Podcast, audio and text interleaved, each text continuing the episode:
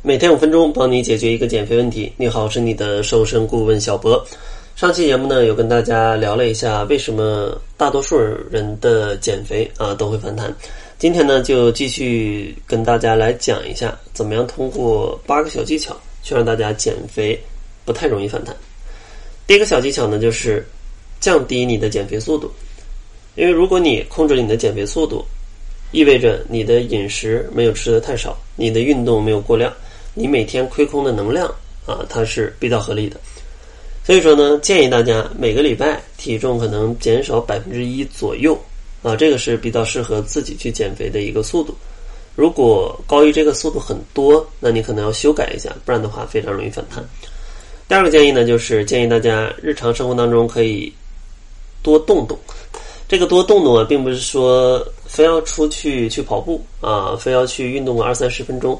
而是建议大家没事儿可以多站起来走一走啊，能站着别坐着，能坐着咱们别躺着。然后呢，可以提前几站下车啊，去让自己呃行走更多的路或者爬几层楼梯。这样的话，日常生活的一些小动作，这些小动作嗯，大家可别忽忽略啊，因为有研究发现，嗯，像瘦的人每天会比胖的人啊多站或者说就多动。两到三个小时，而这两到三个小时呢，可以多消耗三百千卡的热量。如果你每天多动动，多消耗三百千卡的热量，其实相信你的体重自然而然就会有一个下降了。而且呢，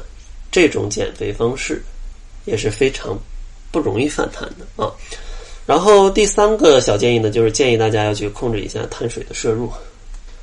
因为像大家日常生活当中吃的一些白米啊、白面呢，呃，它的 GI 值是比较高的，比较容易导致你血糖波动啊，去储存脂肪。所以说，建议大家一定要去注意这些嗯高 GI 值的一个碳水的量。建议大家可以选择一些粗粮或者一些全麦面包啊，一些意大利面，一些低 GI 值的主食，可以有效的控制你的血糖水平，减少脂肪的一个堆积。然后第四个小建议呢，就是一定要多喝水。建议每千克体重，咱们每天至少要喝三十毫升的。水，这样的话才能保证你，嗯，身体正常代谢，同时呢，提供一定的饱腹感。另外呢，也对缓解便秘是有一定的帮助的。然后第五个建议呢，就是睡个好觉，啊，因为睡觉它不光影响你的代谢啊，它也不光影响你第二天的工作状态，它也能决定你第二天嗯饥饿的一个程度。因为如果你睡不好的话，其实往往在第二天你的激素紊乱下，会导致你。更加的饥饿啊，更难控制自己的行为，导致你暴饮暴食啊，整个减肥计划泡汤。所以说，建议大家可以每天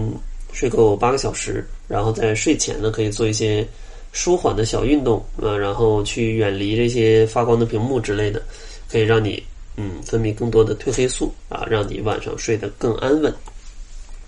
然后第六个小建议呢，要学会一些减压的方式。啊，因为现在生活真的节奏很快，谁的压力都很大。但是呢，压力一大就会消耗你过多的意志力，在饮食上其实很难去控制很好啊。就像在